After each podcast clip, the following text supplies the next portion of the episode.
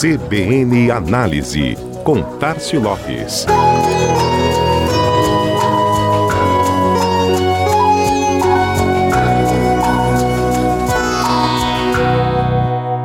O maior efeito colateral da pandemia, todo mundo vem sentindo no bolso desde o ano passado: a alta nos preços dos alimentos e commodities aos produtos mais complexos e tecnológicos, serviços em todos os níveis, nada escapou dos reajustes provocados pela retomada das atividades após as severas restrições de 2020 e as voláteis flexibilizações de 2021.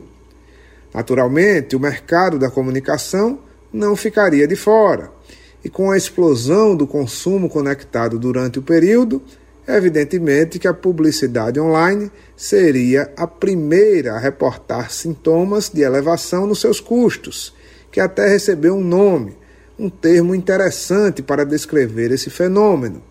A chamada inflação dos cliques, que ganhou força especialmente durante o ano passado, chamando a atenção de varejistas, indústrias e empresas de serviços.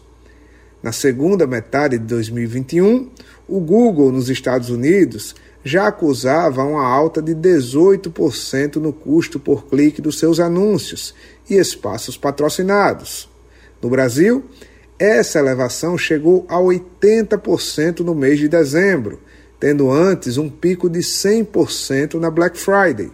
Algo esperado principalmente em sites de busca, que funcionam vendendo espaço em sistema de leilão, onde quem paga mais aparece na frente.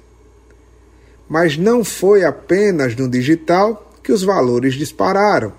As mídias tradicionais, como TV aberta, também registraram altas expressivas por todo o mundo.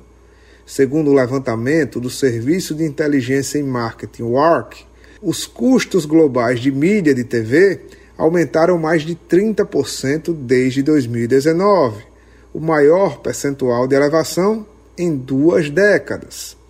Mais uma vez, o mercado americano foi o primeiro a sentir os efeitos desse movimento. Por lá, o custo por mil telespectadores impactados deve alcançar a média de 73 dólares, alta de 40% em relação aos números de 2019. Segundo o levantamento, marcas de alimentos e do mercado automotivo, grandes anunciantes televisivos, tiveram que aumentar em média 18% seus investimentos para alcançar o mesmo resultado de impacto de mídia anterior. Já nas redes sociais, a coisa não foi diferente.